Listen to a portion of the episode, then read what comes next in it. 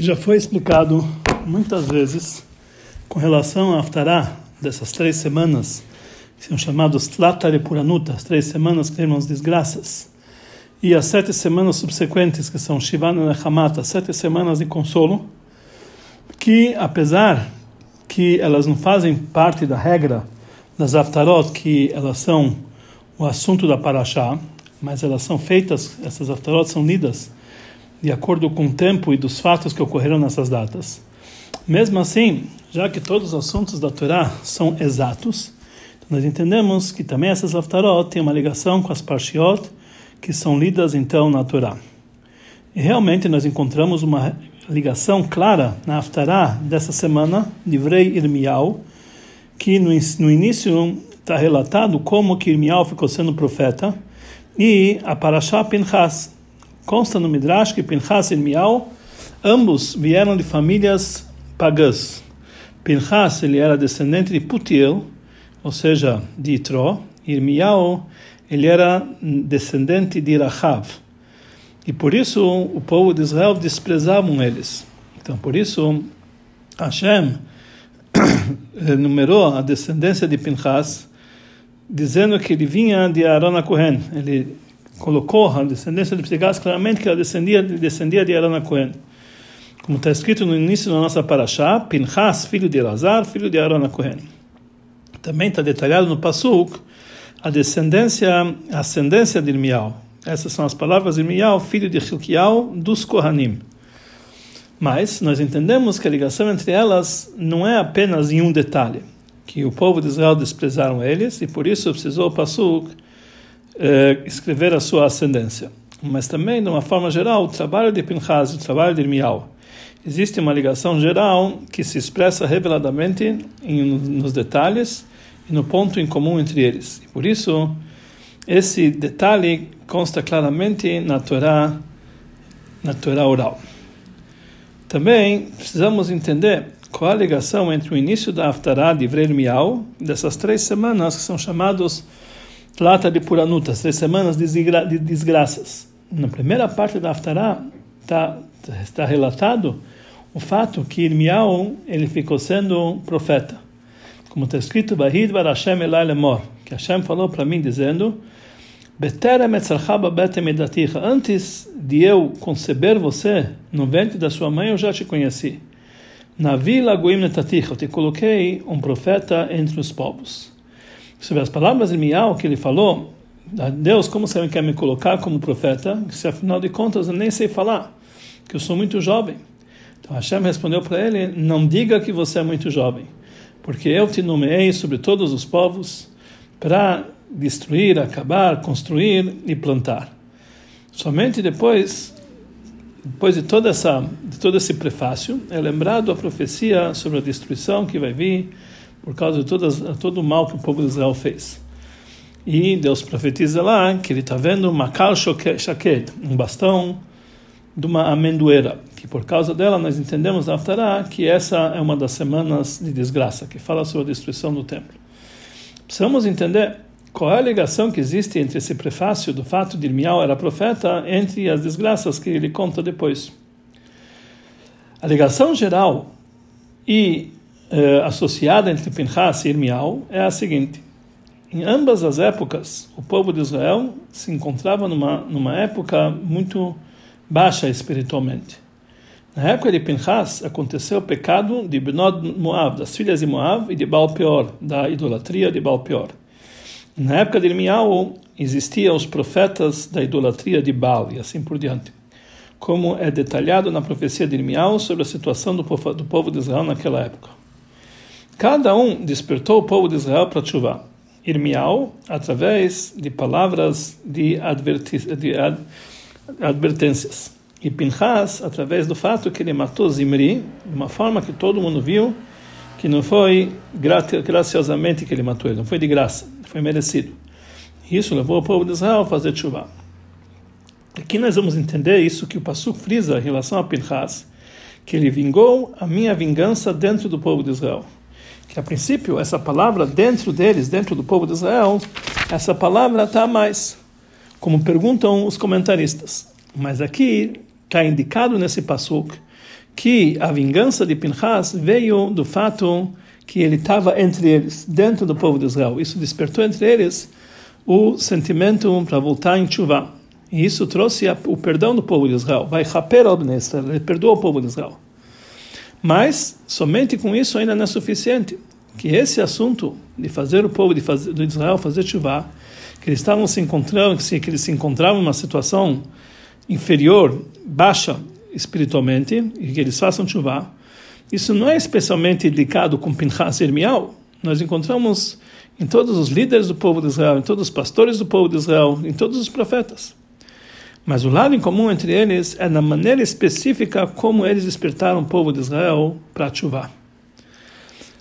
A diferença, a diferença que existe entre a profecia, a profecia de Ishaial e a profecia de Irmial consta na Gemara. Irmial, toda a sua profecia fala sobre destruição. Ishaial, toda a sua profecia fala sobre consolo. A profecia de Irmial é sobre a destruição do Beit HaMikdash e sobre o exílio. A profecia de Ishaial é sobre a salvação e o consolo. E isso também está indicado nos nomes deles, que Ishaial vem na palavra Yeshua, redenção. Irmial tem dentro deles a palavra mar, mar quer dizer amargurado. Ou como falam nossos sábios, e por que, que o nome dele é chamado Irmial? Que na época, na época dele, o povo de Israel, ele ficou numa situação de Irmiá. Irmiá quer dizer uma ruína. A diferença entre a profecia deles se encontra na diferença do, da época onde eles se encontraram, eles viviam, ou quando eles profetizaram. Na linguagem do Rebbe anterior, Irmial era numa época de ocultação divina que Deus tinha afastado o povo de Israel. Yeshayahu era numa época de revelações divinas. Mesmo que também a profecia de Yeshayahu engloba dentro de si palavras de advertências, muitas advertências para o povo de Israel sobre os seus pecados, como nós encontramos em vários capítulos, de tal forma que é a, a, mais mais grave, mais mais forte dessas três semanas de, de, de desgraças é a Hazon Yeshayahu, a visão de Yeshayahu. Mesmo assim, sobre Ishayahu está escrito que Kulei Nechamata, todo ele fala sobre consolo. Porque a advertência trouxe para o concerto e para a chuva uma forma de consolo, de revelações. As profecias sobre a Geulah, que vem através da chuva do povo de Israel, isso que levou o povo de Israel a fazer chuva. Por outro lado, Irmial despertou o povo de Israel de uma forma de afastamento e ocultação, através de contar para eles a história da destruição do Beit HaMikdash que vai acontecer se o povo de Israel não fizer chuva. E essa ligação entre Irmial e Pinchas, que também Pinchas, como Irmial, ele trouxe o perdão do povo de Israel de uma forma de afastamento e ocultação, não de uma forma de revelação, como vamos explicar adiante. Essas, eh, isso vai ser entendido através da explicação sobre as palavras de Hashem, que ele falou que já que Pinchas ele anulou a minha ira sobre o povo de Israel, ele reverteu a minha ira sobre o povo de Israel, quando ele se vingou a minha vingança dentro deles, e por isso eu não exterminei o povo de Israel com minha com minha ira. Então por isso Hashem vai dar para ele a recompensa, o pacto de paz. E ele e seus descendentes vão ter o pacto da, do sacerdócio eterno. Desse passo nós entendemos que o principal motivo que recebeu a recompensa do pacto de paz é que Pinchas ele reverteu a ira do povo de Israel.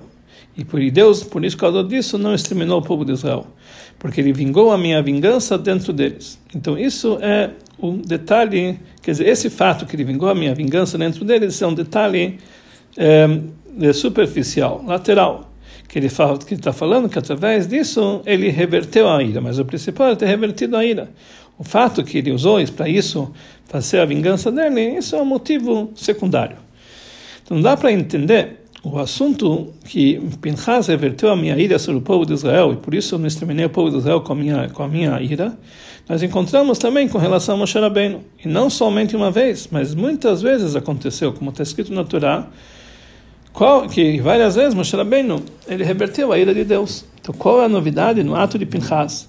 que justamente para ele foi dada a recompensa do pacto de paz. E mais ainda, sobre Moshe Rabbeinu, não somente que ele não recebeu a recompensa de um pacto de paz para ele e para todos os seus descendentes. Mas muito pelo contrário, nós encontramos, nós encontramos que Deus ele impede essa recompensa chegar para Moshe Rabbeinu, conforme explicam nossos sábios, que consta na nossa paraxá mais adiante, que quando Moshe Rabbeinu pediu para Deus, olha, Deus nomeie alguém para o povo de Israel, um homem para dirigir essa congregação, a intenção dele é que os filhos dele herdassem a sua honra. E isso Hashem não concordou. E ele falou, pelo contrário, vai, pega Yoshua Binun, um homem que não era da sua descendência. Ou seja, a grandeza de Moshe Rabbeinu, a liderança dele, não passou para os seus descendentes, como ele pediu. Então, por que que para Pinchas ele sim recebeu essa recompensa e Moshe Rabbeinu não recebeu? Então, Rebbe explica que existem diferenças no trabalho de Moshe e o trabalho de Pinchas. Algumas diferenças, entre elas, em primeiro lugar, Moshe Rabbeinu Heshibet Hamatir reverteu a ira de Deus através da sua reza para Deus. Isso trouxe que os decretos saiu do povo de Israel, que veio de cima, ele rezou e Deus aboliu de cima a, a, a sua ira. Mas Pinchas, ele causou isso aqui através do seu esforço, do seu trabalho. Bekanoet Kinati, ele fez a minha vingança. Principalmente como é ficar, como como está frisado na Parashá, Bekinati Betochá, minha vingança dentro deles, que é isso que o povo de Israel vão fazer chuva. Através disso, ele trouxe, vai ao Bnei Israel, ele trouxe perdão sobre o povo de Israel. Moshe, no segundo lugar, Moshe, ele pediu para o povo de Israel. E ele pediu para o povo de Israel até, um, até o alto sacrifício. E ele falou que se Deus não perdoar eles, me apague do seu livro que você escreveu. Isso aqui é um alto sacrifício que vem do lado da alma, da Neshama. Diferente de Pinchas. O alto sacrifício era não somente pela alma, era literalmente. Ele colocou seu corpo em perigo, claro, como falam, um perigo concreto. Como falaram nossos sábios, que a tribo de Shimon queria matar Pinchas e ele se salvou com um milagre. Aqui nós entendemos que o fato que em relação a Moshe Rabbeinu nós encontramos alto sacrifício corporal. Isso não, é, não, é, não se dá ao motivo porque faltava para ele essa, essa eh, dedicação para isso, Deus nos livre. Ele, mas ele não, não, precisava desse tipo de alto sacrifício na, na prática, porque com certeza é, é, com certeza ele teria disponibilidade para isso, mas não era esse o tipo de serviço de Moshe Rabbeinu. A explicação geral da diferença entre o trabalho de Moshe e o trabalho de Pinchas é a seguinte: o trabalho de Moshe era de cima para baixo, revelar uma luz, e o trabalho de Pinchas era de baixo para cima, é refinar o mundo inferior e elevar ele para cima. Por isso, o principal assunto de Moshe é que Moshe recebeu de cima para baixo a Torá do Monte Sinai. E ele entregou isso aqui para os seus alunos, o estudo da Torá para o povo de Israel. A Torá, ela impede assuntos negativos, de uma forma que a Torá traz luz, Torá or, que ela impele a escuridão, que ela afasta a escuridão. A luz divina da Torá, ela influencia o afastamento da escuridão automaticamente, que vem de cima para baixo. Diferente de Pinchas, que ele despertou através do trabalho dele o povo de Israel para Tshuva, quebrou a escuridão e elevou e aproximou eles para Hashem. Assim também em relação ao trabalho essencial dele. O trabalho de Moshe Rabbeinu era pelo lado da sua alma, da sua neshama. O trabalho de Pinchas é pelo lado do corpo. Quando o trabalho vem do lado da revelação de luz, ela, ela, ele toca principalmente para neshama, para a alma, que ela é um recipiente para essas revelações. Mas ela não penetra dentro do corpo, que é o mundo inferior. Diferente que quando tem a, quando a revelação da Neshama, ela influencia também o corpo. Então não é uma forma que o corpo ele fica por si só um recipiente para a luz da Neshama. Ou seja, ele tem que trabalhar, mas ele não fica de uma forma um recipiente, ele apenas permite que a luz da Neshama entre dentro dele. Isso é o trabalho que vem de cima para baixo. O corpo é só pode interagir, mas ele não se transforma. Diferente do trabalho que vem de baixo para cima. É principal o trabalho pelo lado do corpo, o trabalho de refinamento do corpo do inferior e elevação para ele. E essa, e essa ligação de Pinchas com Elial, nossos, nossos sábios dizem, Pinchas, hu Elial. Pinchas, ele é o Elial. Que também o trabalho de Elial era de baixo para cima, como é conhecido. Que o trabalho de Elial, que a gematria do nome é, de Elial é 52. O trabalho de Elial é a elevação e o refinamento do corpo. O número 52 simboliza o nome divino, Ban, de 52, que é uma transmissão divina no nível inferior, que ela interage dentro do corpo e com a alma animal. O animal, Behemá, é valor numérico de 52. E essa explicação para as duas diferenças entre o trabalho de Moshe e o trabalho de Pinchas. Em primeiro lugar, Moshe ele trouxe através da sua reza que Hashem ele vai tirar o decreto mal do povo de Israel, uma forma de cima para baixo. Já Pinchas, ele influenciou através do trabalho dele, da ativada do povo de Israel, de baixo para cima. Com relação a Moshe, o alto sacrifício era pelo lado da Neshama, e em Pinchas, o alto sacrifício veio para o lado do corpo. Por isso está escrito no Zohar que Pinchas ele consertou o pecado de Nadav e Avihu, os dois filhos de Aaron, que o pecado deles era através disso que eles chegaram ao êxtase da alma, da alma divina, tal forma que a alma saiu do corpo, ela se desligou da sociedade com o corpo. A Neshama, a alma, se queimou e o corpo ficou intacto. E através do alto sacrifício de Pinchas, que veio pelo lado do corpo, foi consertado esse pecado. A diferença entre a consequência desses dois tipos de trabalho é a seguinte: quando o trabalho vem de cima para baixo, por lado da revelação da luz, mesmo que o mundo inferior também é iluminado e ele é penetrado com essa revelação de luz, mas já que isso o mundo não se é, relapidou, então nós entendemos que quando essa revelação ela é cessada, então o mundo inferior continua na sua situação interior. Por isso nós vemos que Matan Torá causou, a entrega da Torá causou que o povo de Israel chegou numa situação que a sua impureza foi anulada, mas mesmo assim foi possível, depois, mesmo depois do pecado disso, que eles fizessem o pecado do Egel, que através disso voltou a sua impureza. Mas quando o trabalho vem de baixo para cima, ou seja, o próprio inferior se eleva e se refina, então isso é algo que é duradouro. Por isso, acaparar o perdão que foi feito através de Pinchas não foi apenas uma única vez, não foi apenas provisório, ela ficou para sempre. Isso transmite, como está escrito no Sifri, sobre o Pasuk Bechapel Abnei Israel, que ele perdoou sobre o povo de Israel, que até agora esse perdão não saiu deles e está ainda perdoando até a ressurreição dos mortos. E essa explicação que a, que a recompensa de pacto eterno, o pacto de Shalom, para ele e para os seus descendentes, foi dado justamente para Pinchas, que foi ele que, devolve, que, que ele que aboliu a minha ira, que ele que reverteu a ira de Deus de uma forma constante, sem interrupção.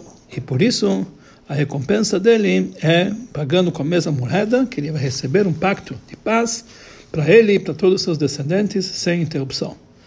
Conforme tudo que foi dito anteriormente, nós vamos entender a ligação que existe entre Pinchas e Irmial. Como foi dito anteriormente, a diferença que existe entre Shayal e Irmial, que Irmial era numa época de afastamento e ocultação, e Shayal numa época de revelação. E isso causou a diferença entre o trabalho que vem de cima para baixo e o trabalho que vem de baixo para cima. O trabalho que vem de cima para baixo é uma revelação de luz, que vem do lado da Neshama, de uma forma geral. Esse é o trabalho da época do Beit HaMikdash que é consolo. Mas quando a luz divina, que é, ou seja, quando a luz divina se revela. Mas o trabalho que vem de baixo para cima é o trabalho que você refina o mundo inferior próprio. Ou seja, no lugar onde tem afastamento e ocultação, você trabalha com ele. Um homem, uma forma particular, é o seu trabalho da refinação, da purificação e, e refinamento do corpo. A alma animal e também a parte dele nesse mundo isso é o trabalho que vem do mundo de embaixo, refinar tudo isso aqui. De forma geral, esse é o trabalho na época do Galut, que está ligado com a destruição, Kurban.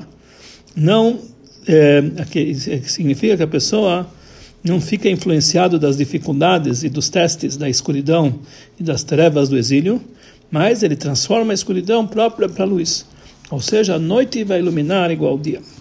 E essa explicação que Pinchas e Miau vieram ambos de uma família de pagãos e por isso foram desprezados pelo povo de Israel, como foi dito anteriormente. Daqui se expressa o ponto em comum no trabalho deles, que é de baixo para cima, tanto em relação a eles próprios, que eles na verdade refinaram e elevaram o mundo inferior, o próprio inferior deles para cima, de uma família de pagãos, e também em relação ao seu meio ambiente, que eles passaram por desprezo do povo de Israel. Eles despertaram no povo de Israel, eles próprios, o assunto de chuva. Na transmissão que vem de cima para baixo, a luz chega apenas para o mundo inferior, que é um mundo que não é contra essa luz. Mas se o mundo inferior é tão baixo, tal forma que ele é contra a luz, é impossível que essa luz vai chegar até lá. Mas a luz, ele apenas pode quebrar o mundo, mas não transformá-lo. Mas na elevação que vem de baixo para cima, quando nós refinamos e nós elevamos o nível inferior, nós elevamos também o mundo inferior de forma tal que aquele que despreza a santidade, também essa escuridão se transforma em luz. A lição que nós podemos aprender isso aqui no trabalho na prática.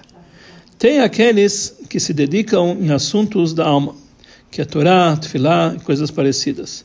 Mas eles não se entregam ao trabalho que vem do mundo de baixo, ou seja, eles não trazem santidade dentro dos assuntos corporais.